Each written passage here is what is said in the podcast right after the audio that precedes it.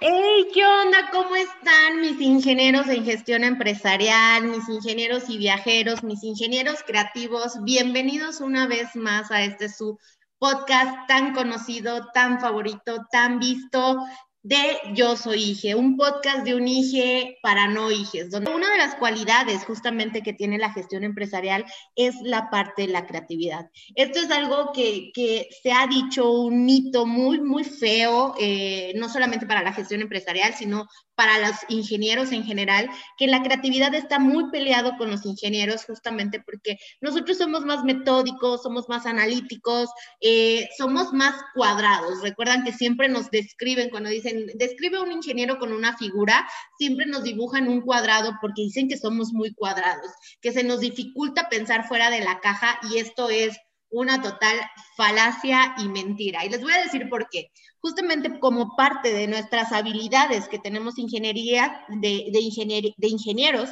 la parte de la innovación y la creatividad tiene que ser el día a día que nosotros vivimos para solucionar problemas. Eh, la importancia de tener un ingeniero en cualquier industria, en cualquier proyecto, en cualquier situación, deriva justamente a que podemos aplicar diferentes eh, métodos, tanto científicos como hipotéticos, para poder encontrar la mejor solución con un menor costo.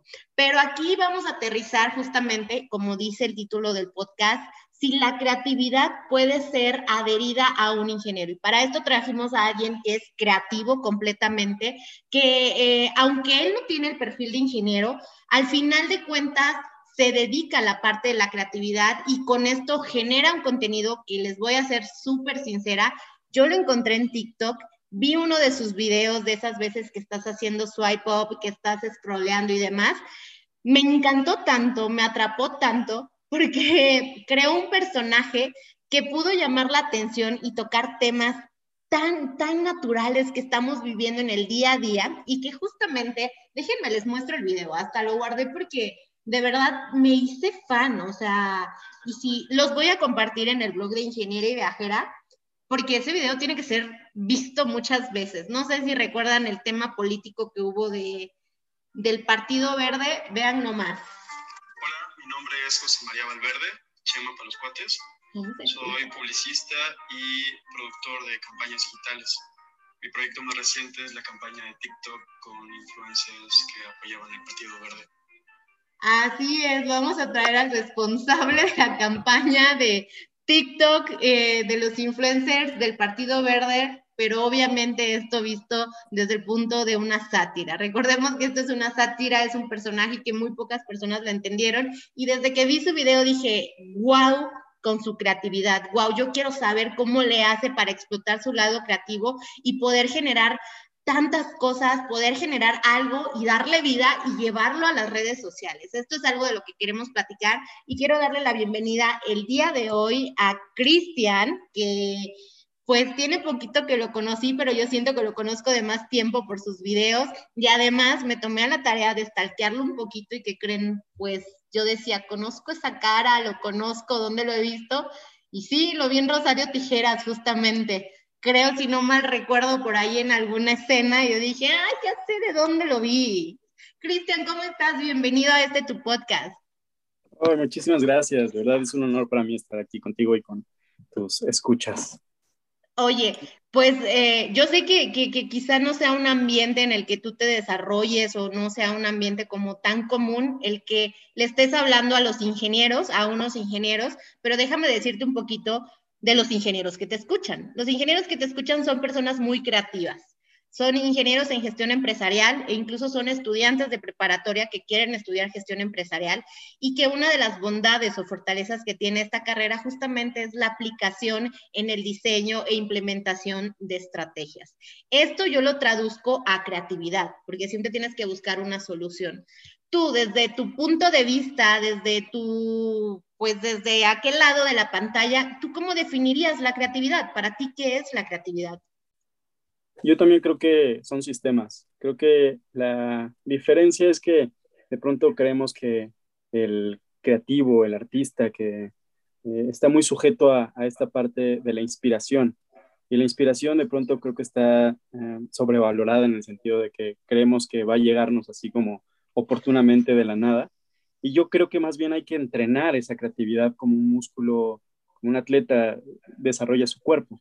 Entonces, eh, yo lo que he descubierto con el tiempo es que eso también es un sistema. También se vuelve una cuestión de autogestión.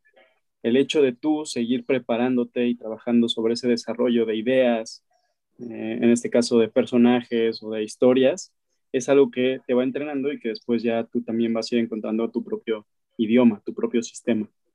Me encanta porque entonces ya no es para ti desconocido este mundo, entonces podemos hablar el mismo idioma y me, fascina porque al final eh, nos manejamos a través de sistemas y coincidimos en algo. Para esto me gustaría, obviamente, digo, yo te presenté desde mi punto de vista, pero me gustaría que también los podcast escuchas, los ingenieros en gestión empresarial, los hijos de México supieran quién es Cristian. Cuéntanos, ¿qué hace Cristian? ¿A qué se dedica Cristian? ¿De qué la rola Cristian?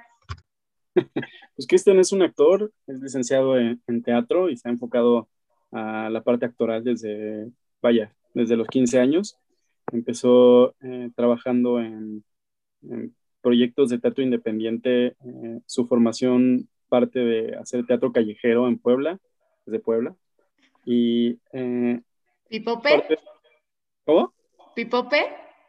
Pipope totalmente, de hecho me gusta mucho el pipope todo el tiempo, porque justo hay, esta sensación, no sé si, si te parezca, pero pues todos los que nacimos en provincia tenemos una educación como muy, muy marcada y de pronto cuando viajamos o cuando, en este caso yo, yo vivo ya en la Ciudad de México, pues de pronto chocamos con estas culturas, ¿no? Con estas tradiciones que, están muy arraigadas en nosotros y de pronto llegar a la gran ciudad y enfrentarse como este monstruo nos puede como sacar de esa cotidianidad, de esa tradición. Eh, de esa zona de confort. Sí, de esa zona de confort. Entonces, yo ya llevo 10 años aquí en Ciudad de México, entonces siento que también eso me ha permitido abrir un poco mi panorama y me ha alejado de esta parte tradicional eh, de, de Ciudad de Puebla también, del estado de Puebla. Ok, entonces Cristian es eh, literal licenciado en teatro. No sabía que existía. Todos los días se aprende algo nuevo. Sí, eh, la licenciatura de la Universidad de las Américas Puebla me dio una beca. Yo estaba aspirando para entrar a la Escuela Nacional de Arte Teatral aquí en Ciudad de México y, y no me aceptaron. Entonces yo traía ahí como ya este, eh, esta piedra de, chin, no logré mi sueño, mi meta de entrar a estudiar la carrera. Yo la verdad quería ser actor, no sabía que había una licenciatura tampoco, eh, pero en cuanto descubrí que existía una Escuela Nacional de Arte Teatral, se volvió una de mis metas. O sea, al ser rechazado, entré también como en este proceso de duelo de, chale, pues, ahora qué voy a hacer con mi vida, ¿no? Mi plan fue regresarme a Puebla, seguirme preparando y, volver a, a intentarlo el siguiente año pero regresando a Puebla, resultó que estaban becando a estudiantes eh, de diferentes ciudades y nos ofrecieron una beca muy, muy buena, que era la beca de Artes y Ciencias, y gracias a eso es que pude estudiar teatro y, me licencié, que jamás creí que iba a ser licenciado en algo. Oye, eso está súper padre. Y, pues obviamente, por lo que entiendo, y cada vez que veo tu nombre, me resalta la palabra creatividad. Cuéntanos para ti cómo es un proceso creativo. O sea, tú cómo haces un proceso creativo desde, no sé, aterrizado a la creación de un personaje como lo tienes ahorita en TikTok, que estás creando un personaje bastante icónico y que yo sé que se va a hacer muy famoso y muy viral porque está muy bien estructurado. Muchas gracias. Pues yo parto mucho de un concepto que aprendí en improvisación, en, improvisación escénica, que es el PROL. El PROL son las siglas de personaje, relación, objetivo y lugar. Y tal cual son fórmulas dramáticas que se pueden plantear a, la dramaturgia o al guionismo. Entonces, si yo te dijera ahorita, platícame de alguna historia, algún, alguna, algún evento, tú empezarías diciendo, bueno, pues una vez estaba en un concierto y vi a un chavo que me pareció muy atractivo, pero se acercó a mí. Todo eso ya cumple los elementos de lugar, personajes, relación y objetivo. Por eso es prol. Entonces, eh, yo descubrí esta técnica en improvisación. Llevo también varios años entrenándome con dos de mis maestros que son los creadores de la improlucha, que es un concepto que pegó muchísimo en, el 2000 y que en México se hizo como una escuela de improvisación a nivel internacional. México tiene muy buenos improvisadores. Entonces ellos me enseñaron esa técnica y yo lo que hice fue eh, traducirla a la escena. Entonces, una vez que ya yo adapto eso a la hora del guion, ya no nada más es improvisar, sino que ya es utilizar esos elementos para poder desarrollar una historia. Entonces, cuando tú aterrizas esos elementos, se te presentan escenas, se te presentan cortometrajes, largometrajes, y, vaya, ya le he dado como mi propia interpretación y ahora yo le llamo el contexto, el texto y el subtexto. Esos tres elementos también están presentes en las escenas y yo los estoy entrenando también para poder actuar actualmente, eh, encontrar eso en cada personaje y en cada historia. Además yo escribo y, dirijo, entonces he podido como un poco hacer mi propia metodología. Eh, este personaje, Chema Valverde, es justo una respuesta a un trabajo de análisis. También dentro de la comedia, por ejemplo, el stand-up que está tan de moda, tiene, un, tiene diferentes estilos, pero un carácter que me gusta mucho es el stand-up observacional, que es tal cual lo que hace Carlos Vallarta, Ricardo Farril, incluso Sofía Niño de Rivera y bueno, muchísimos stand-uperos, que es yo parto de la observación para poder tener una visión crítica de mi entorno y entonces eso lo escribo y después le encuentro como esa parte chistosa. Entonces, al transmitirlo es que este fenómeno de yo primero filtro como la realidad y le encuentro ese punto exacto en el que sé que va a dar risa, esa es la chamba del estando pero. Pasa algo similar con, con el drama, ¿no? Le encuentras esa esencia a las escenas o a la vida y después la, la traduces en algo eh, audiovisual. Oye, pues entonces también es la chamba del ingeniero. Acabas de describir lo que hace un ingeniero. O sea, nosotros partimos de una observación, eh, hacemos un análisis y hacemos de ahí una hipótesis y tratamos de comprobar esa hipótesis. Ya no vamos al lado gracioso porque pues ya viene la de las técnicas cuantitativas, cualitativas, pero al final tenemos el mismo proceso como dices. Yo dije, bueno, entonces un estando pero también puede ser un ingeniero. Totalmente, es, es la dialéctica, ¿no? Es eso mismo que planteas es, yo tengo una premisa o una tesis, la antítesis es como lo que podría cuestionar la misma premisa y después la síntesis, que es la comprobación de, del planteamiento. Ahora, lo interesante es que muchas veces en tu síntesis se bifurcan las posibilidades, entonces tú ya puedes ir encontrando un efecto colateral. En el caso de, la filosofía y, la escritura, incluso la psicología, eh, así se han, se han logrado como muchos descubrimientos, ¿no? Cuando no se plantean esa posibilidad. me, siento, me siento muy identificada. Y una pregunta que yo tengo justamente es, yo también ahorita me dedico a la parte de generación de contenido y demás. Es reciente, te, voy a ser sincera, no tiene mucho que yo empiezo con la parte de la generación de contenido. Yo estuve siete años en la industria automotriz, en la parte de proyectos de calidad y, y, sí, o sea, al final todo era un sistemática, un proceso, eh, pensabas fuera de la caja, pero ahora que me toca generar contenido para, pues, para mis redes sociales, hay momentos en que yo sufro un bloqueo creativo y para mí esto es nuevo, eh, porque antes sufría un bloqueo de ingeniería, yo le llamaba, lo único que hacía era consultarlo con más ingenieros, este, hacían una mesa redonda, eh, se hacían como diferentes problem solving, se usaban diferentes herramientas y con esto ya partían a una solución. Pero aquí, eh, pues estoy sola y no tengo con quién hablar de mi bloqueo creativo y no sé qué hacer con un bloqueo creativo. ¿Tú qué haces ante un bloqueo creativo? Sí, me pasó mucho al principio de la pandemia que traté de, seguir como entrenando esta parte mm, creativa, sobre todo con la comedia. A mí lo que me gusta de la comedia es que es un catalizador, catalizador que te permite hablar de temas serios pero llegar a más gente. A, la gente nos gusta reírnos, ¿no? Nos gusta como pasarla bien. La comedia ajá, siempre ha sido un aliado para mí, siempre ha sido como algo que yo disfruto mucho, pero en la pandemia entré en una crisis como todo el mundo seguramente, o como muchas personas, en la que no estaba bien ni conmigo mismo. O sea, me empezó a entrar ansiedad y estaba deprimido. Entonces pasé seis meses sin escribir una sola cosa de comedia lo que hice, que es un poco a donde voy con todo esto, es pues aceptarlo, aceptar que en ese momento no podía escribir comedia. Pues, creo que eh, el valor está en utilizar lo que haya, lo que tengas en el momento, primero reconocerlo y aceptarlo para poder partir de ahí. Entonces, en esa búsqueda descubrí que también tenía otras cosas que escribir, no necesariamente comedia. Eh, más que el consejo, más bien lo que a mí me sirvió es acepta lo que tengas en ese momento. Si quieres hablar del dolor que estás sintiendo, si quieres hablar de la condición humana, entrénalo, o sea, acepta y parte de ahí. Entonces, si el bloqueo creativo es, a lo mejor tengo que escribir un artículo, tengo que desarrollar un sistema, y en ese momento no me nace, dibuja o canta o salto a dar una vuelta, pero tienes que aceptar primero tu proceso, tu duelo. Como cuando terminas una relación y no puedes empezar otra relación. Tienes que aceptar eh, duelo, ¿no? No, no, todos lo piensan así, ¿verdad?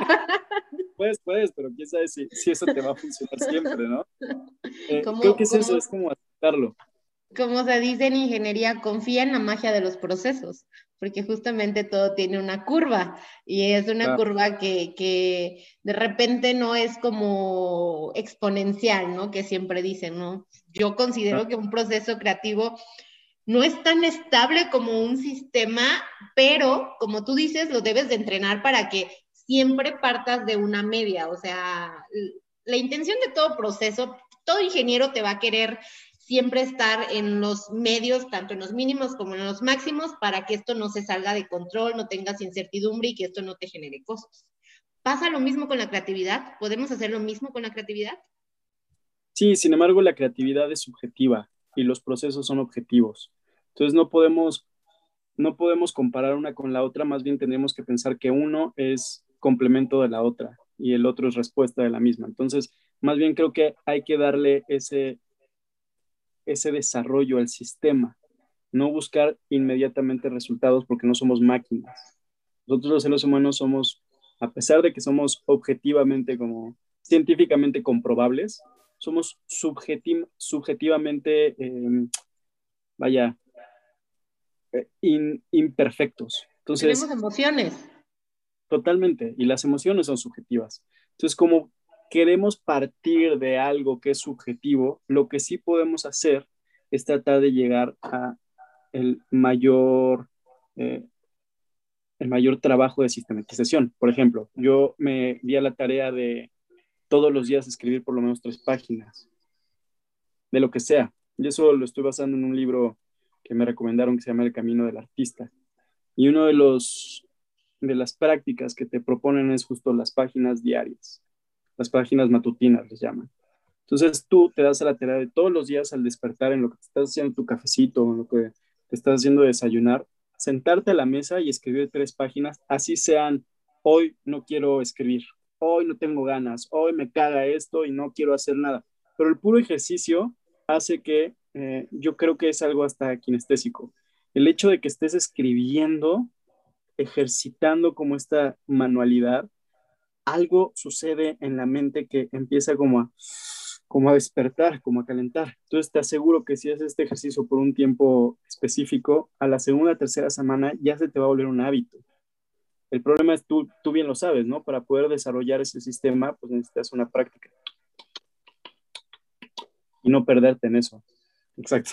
Literal, yo utilizo mucho Kanban para justamente eh, tener estos hábitos o cada vez que quiero incluir un hábito creativo en mí, por ejemplo, a mí me gusta mucho escribir. Dejé de escribir justamente por el tema del trabajo, de que ya era demasiado, y escribí esporádicamente porque en lo personal me, me, relaja, me, me, vuelve una persona como más...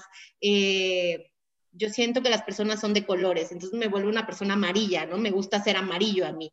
Entonces, cuando no escribo, me vuelvo gris. Y eso pasaba mucho porque pues, la industria te absorbe mucho, la industria de la manufactura, eh, las plantas de producción y demás.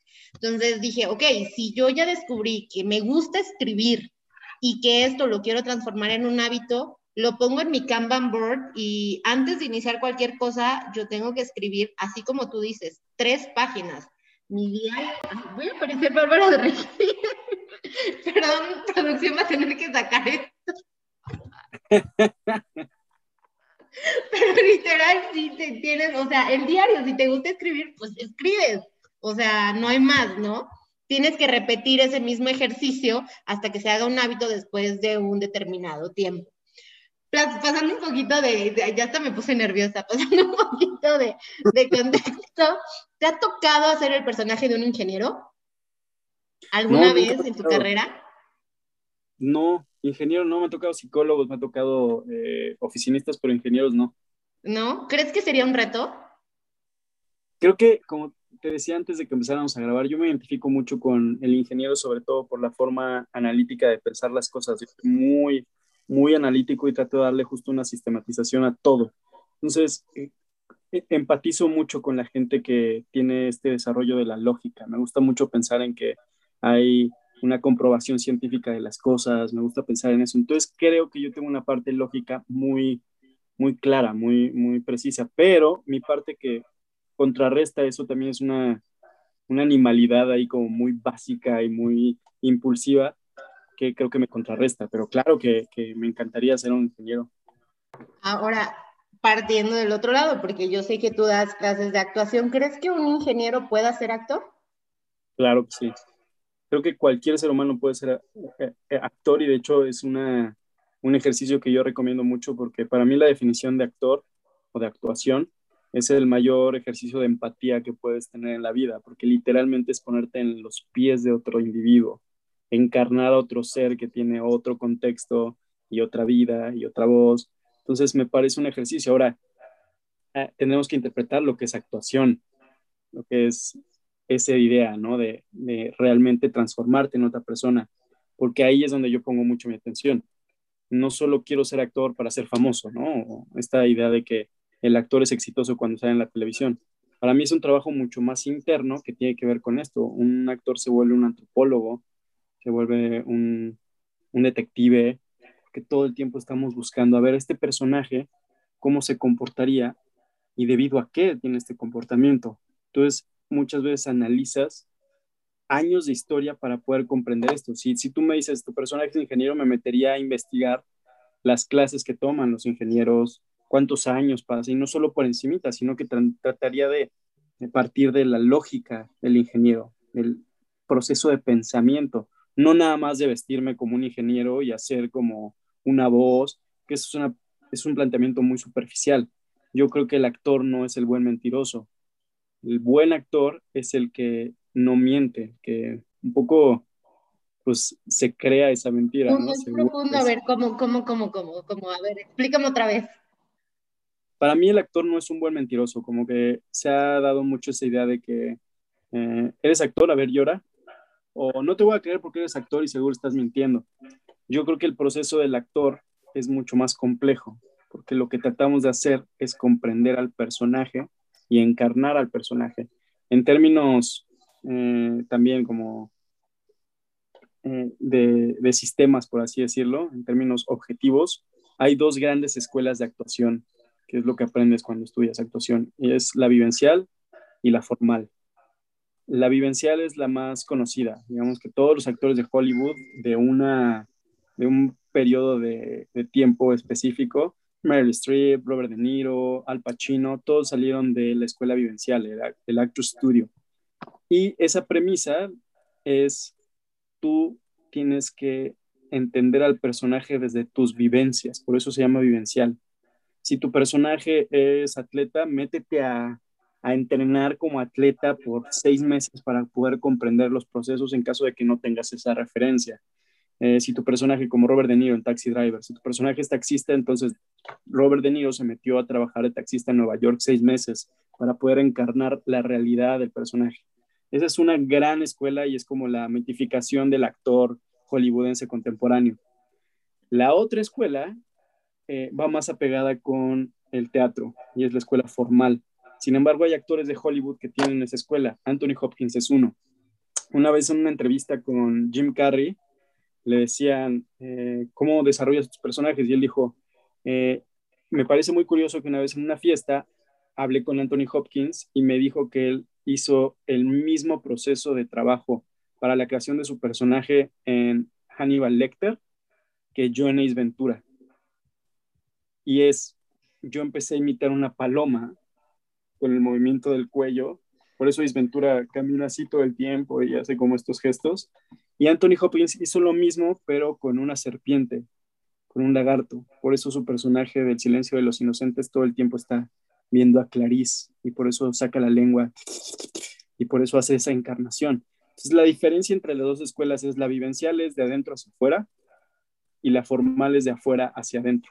Por eso creo que depende de la persona, no tanto de su carrera o su proceso mental, tiene que ver personalidad, qué es lo que está, cómo es que tú entiendes la actuación. Entonces ahí es donde digo, claro que un ingeniero podría. Tal vez yo, para dirigir a un ingeniero, le diría, trabaja con este proceso de pensamiento. Y a lo mejor para un artista visual tendría que partir de otro lugar, pero sí se puede. Así es que para todos mis ingenieros y viajeros que me han preguntado de la parte creativa de las artes, sí es posible, sí es posible que ustedes puedan desarrollar esa habilidad actoral. Eh, obviamente, pues como saben, como todo, hay un estudio, hay una especialización, hay, hay que tener esa práctica, esa guía, eh, pero al final sí se puede. Si tú eres un ingeniero y dentro de ti tienes esa cosquillita de, de actuar, pues aquí Cristian dice que sí se puede y vamos a confiar en él. Pregunta, Cristian, para tu personaje, ¿cómo fue el proceso para crear ese personaje? O sea, ¿cómo nació el nombre? ¿Cómo fue que, que tomaste la decisión de, de, o sea, cómo fue todo eso? Porque para mí es como de guau, o sea, yo nada más lo veo, veo el resultado y no me imagino todo el trabajo que hay detrás, todo el trabajo que hiciste, eh, creativo, actoral, artístico. Y, y, y, en esta parte a mí me gustaría como saber, porque yo sé que hay muchos ingenieros ahorita en gestión empresarial que están empezando a adentrarse en el tema de redes sociales y que quieren empezar a generar contenido. Eh, justo te platicaba que llevaba ya un buen rato sin poder escribir comedia por toda esta onda de la, de la pandemia, pero no dejé de ver contenido en YouTube en todo este tiempo. Entonces, mi inspiración así básica fue lo de la noticia de, del Partido Verde con los TikTokers.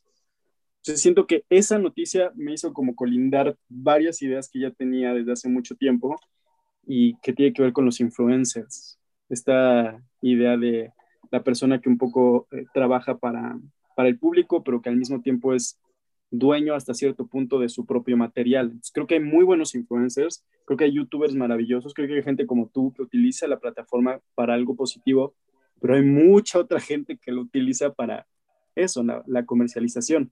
Entonces me parece que el influencer, el creador de contenido, es la justificación perfecta para poder criticar al mismo medio. Entonces, un poco de ahí parte la premisa. No es un youtuber, pero es un productor de campañas digitales.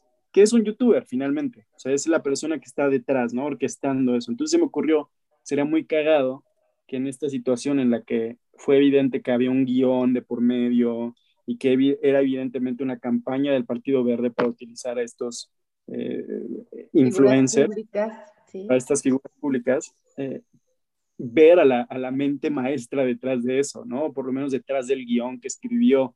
Entonces, esa fue mi, mi premisa. Eh, muchas veces me ha pasado eso, que se me ocurre una idea y después de que la idea nace así como una chispa, ya lo que queda es la justificación de la idea.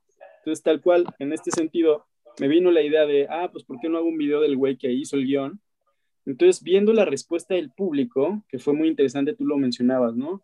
En TikTok no se viralizó como otros videos que de pronto tienen así millones de likes y de, visualizaciones, pero lo que empezó a pasar fue muy interesante, que fue las, las respuestas de la gente. El 70% de las personas creyeron que era real. Entonces ahí el efecto se me hizo súper poderoso. Yo pensaba hacer un video y ya, de ese tipo, ¿no? Ahorita te digo cómo se me ocurrió lo de Chema y todo eso, pero eh, el efecto que eso generó fue lo que me hizo profundizar en el personaje y ya darle con un poco más de realidad, de, humanidad. Pero fue esa idea, ¿no? Entonces ya sobre el proceso de, a ver, entonces voy a darle un nombre. Y, pensé en varios nombres, pero la, la simplificación del nombre siempre se me ha hecho muy interesante. Y pensé en, en Chema, ¿no? Un, chavo que podría ser como buena onda, pero al mismo tiempo José María es un nombre compuesto. Y aparte de José María, siento que tengo como esta referencia de que generalmente es un nombre que se le aporta como también un estereotipo de persona. y aparte, ah, exacto, actor, un compañero actor que se llama José María y me imaginé hacia a él interpretando este personaje, ¿no? O siendo este personaje. Entonces partió de ahí. Y después sucedió algo muy curioso, que tengo que confesártelo. El Valverde se me vino mágicamente, ¿no? No lo pensé mucho, solo pensé en Valverde es un apellido mamador. O sea, se me hace un, apellido como que suena cabrón. Y aparte me puse a investigar así. Nombres judíos en México o nombres con estatus, ya sabes, como proveniente de otra parte. Y le puse Valverde. Pero después uno de los comentarios que más me llamó la atención de TikTok fue de una señora que me puso, no manches, está increíble, me encantó. Y además, qué buena puntada que sea Valverde como va al verde, como del Partido Verde. Entonces dije, ah, claro, sí, sí, sí. Obvio, era la historia ahí. Claro. Entonces ya, pues, Chema Valverde. Y, me parece que tiene como eh, engagement, ¿no? Tiene como ahí una cosa interesante. Y, fue eso, ya, ya que le empecé a crear como toda esta justificación al personaje, pues obviamente me estoy basando ya en la observación. Entonces me puse a investigar así de influencers que están de moda. Eh, estoy escribiendo ya varias viñetas, varios videos próximamente que voy a producir y que tienen que ver con esto. El próximo video es este Chema vendiendo agua de manantial mineralizada. Entonces, literalmente no estoy nombrando a nadie, pero estoy haciendo una referencia de muchas personas que están como en este en esta vida. Sí, y que todo el mundo consume, porque ahorita es lo que están consumiendo con el tema de la pandemia, a pesar de que todos están en home office. La verdad es que cuando TikTok inició, todo el mundo decía que era una aplicación para niños y, más nada. Y cuando empezaron a crearse los, justamente los creadores de contenido con diferentes vertientes, ya empieza a haber esta oportunidad y TikTok viene siendo tan orgánico que te ve ya cualquier persona, pero personas, o sea, puedes encontrarte de todo tipo, desde señoras que, que, se molestan y que quizá te reclaman, te creen tanto el personaje, te dicen, tú vendiste a la patria, que no sé qué, y demás, fuiste el autor intelectual y demás, y otros que dicen, no inventes qué trabajo hiciste para crear ese personaje, ¿no? Puedes encontrar todo tipo de público en TikTok, y es lo bonito, lo bonito de que no hay censura, por así decirlo, ¿no? La magia. Eso me encanta, la verdad es que por mucho que, que critique y que como un poco satirice este, este tema, porque también tuve una época en la que estaba en contra de TikTok, porque son fórmulas. Yo, yo, yo empecé a hacer estos videos de comedia con Vine, Vine que fue la última aplicación fuerte. Y ahí también llegué a tener como cierto número de seguidores porque compartían mucho mi, mi material personas como Ricardo Farril, eh, Félix de, Valdivia, de Valdivia, mucha gente que después se hizo súper famosa, pero que empezó en Vine. Y, y parte de esa, de esa dinámica era que como eran seis segundos y no había tanta edición y no habían todas estas eh, tendencias que te promueve TikTok, ahí sí podías demostrar qué tan creativo eras en seis segundos. Entonces, por eso es que hubo mucha gente que se hizo famosa, porque demostraba en tan poco segundos, Paco de Miguel salió ahí, eh, demostraba en poco tiempo su capacidad para conectar con el espectador. Entonces yo venía de esa escuela como de Vine, de ser súper creativo y súper sintético y esto de la tesis, la antítesis y la síntesis es para mí el, mejor ejemplo, ¿no? Todo en seis segundos. Y llega TikTok y es, no, aquí ni siquiera tienes que pensar, nada más métele un audio que ya existe y imítalo, ya es lip sync y, y ya te puedes volver famoso de la noche a la mañana. Yo estaba así negadísimo con TikTok. Sin embargo, ya después de que dejé todas con todos mis prejuicios, me puse a ver gente actualmente que está haciendo cosas súper padres y que utiliza ya la plataforma como una herramienta. Entonces, aunque sigue habiendo una gran mayoría de gente que nada más sube videos de, no sé, de bailes o de, en el caso de las, sí, o en el caso de las chicas, que también hay muchas, con todo este tema de la cosificación y de pronto ves que TikTok está plagado de cosificación y de y, de machismo y de cosas así, digo, ah, ¿para qué seguir reforzando eso? Entonces, créeme que regresar a TikTok para mí fue así como, ay, güey, pues no tengo ganas, y luego veía las, las tendencias, decía, no, esto ya es una porquería, Entonces, salir de ese prejuicio y volver a, a utilizar esto como una plataforma para desarrollar contenido fue mi primer gran obstáculo. Ahora lo veo más como, ahí está la ventana y ya el espectador, si le llega un video tuyo y de alguna forma conecta, ya, yo estoy del otro lado. Yo estoy más que agradecido por, por esta posibilidad. Me gusta, o sea, me gusta y qué bueno que regresaste a TikTok. Lo que me gustaría saber es que una de las características que tienen los gestores empresariales o los podcast escuchas que, que nos oyen cada jueves es que se sienten un poco perdidos, se sienten un poco perdidos justamente en lo que les va a deparar su camino profesional y, demás. Aunque damos diferentes herramientas, también tiene que ver muchísimo con, con tu desarrollo personal por favor dime que esto no es exclusivo de una carrera. Dime que en algún punto te sentiste perdido estudiando tu carrera o pensando qué voy a hacer después de que termine tantos años de la universidad, a qué me voy a dedicar. Porque esto es algo que me preguntan muy recurrentemente y que piensan que es exclusivo solamente de una profesión. Claro, pues para empezar, creo que tenemos que, considerar que ya no hay vuelta atrás el tiempo que le dedicamos a nuestra carrera ya se lo dedicamos y no lo vamos a recuperar de ninguna forma, entonces no tiene mucho caso pensar en lo que pudo haber sido, sino en lo que es y en lo que puede ser. Y, creo que eh, hay talento en, en todas las ramas, en todas las carreras, y creo que tiene que ver con la creatividad que también tú vas a ir desarrollando. Entonces, yo también he entrado en crisis y he dicho, chale, pues a lo mejor eh, perdí tiempo estudiando una licenciatura que ni siquiera saben que existe, ¿no? o tal vez la actuación no va a ser mi modelo de vida para siempre o no va a poder subsistir de esto. Pero creo que tiene que ver con la realidad de que hoy por hoy hay gente con maestría que está trabajando en Uber y me parece que es una realidad y no lo digo por faltarle respeto a los conductores de Uber, al contrario, me parece que es también una consecuencia de la tecnología y que al mismo tiempo se ha, se ha vuelto un, un oficio muy respetable y muy necesario que llegó a reconstruir como nuestra sociedad en muchos sentidos y es el mejor ejemplo.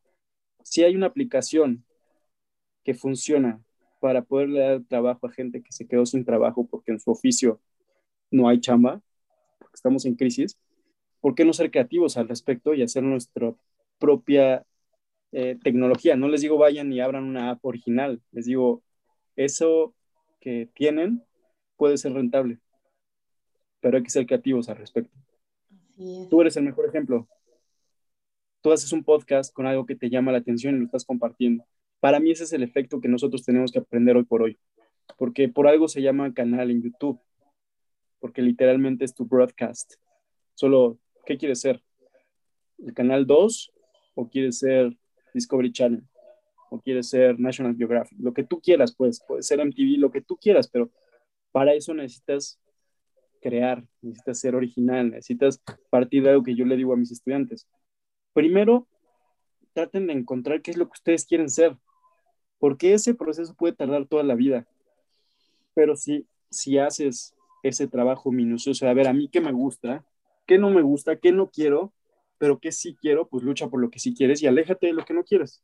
Parece muy fácil, pero no es tanto ya que, empiezas creo que la mejor recomendación que yo me repito todos los, todos los días es hazlo.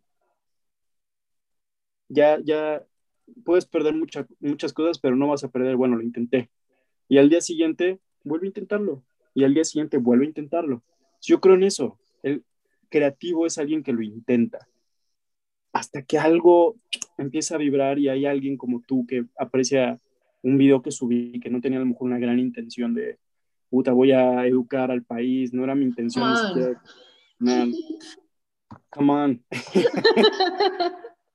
Pero algo hizo clic en ti y en otras personas. Entonces, ahí es donde creo que está nuestra visión de, si tienes algo que compartir, esté honesto al respecto y ya la forma, creo que ese es el ejercicio de la vida.